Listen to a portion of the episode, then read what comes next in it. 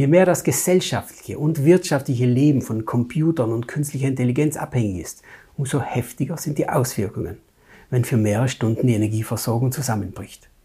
Diese komplette Abhängigkeit von der Energiezufuhr kann einen wirklich nachdenklich stimmen. My Input, dein Podcast für ein Leben mit Perspektive. Genauso wie wir im alltäglichen Leben von der Energie abhängig sind, so braucht auch unsere Seele Energie, um zu überleben.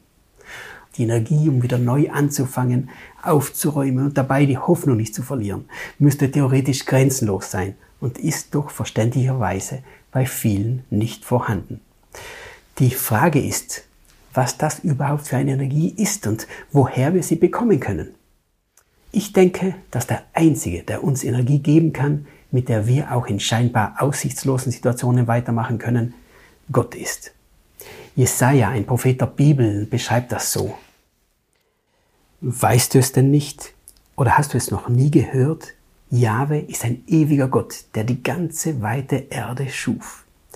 Er wird nicht müde, seine Kraft lässt nicht nach und seine Weisheit ist unerschöpflich tief. Den Erschöpften gibt er Kraft und die Schwachen macht er stark. Gott ist also derjenige, der niemals kraftlos wird. Und er ist auch derjenige, der uns wieder neue Energie geben kann. Und bei dieser Energie gibt es keine Versorgungsunterbrechung. Jesaja sagt weiter, doch die auf Jahwe, also auf Gott hoffen, die gewinnen neue Kraft. Wie Adler breiten sie die Flügel aus. Sie laufen und werden nicht müde. Sie gehen und werden nicht matt. Ist das nicht ein Versprechen? Wie wenn nach einem Unwetter die Energieversorgung wieder funktioniert und man wieder erleichtert aufatmen kann?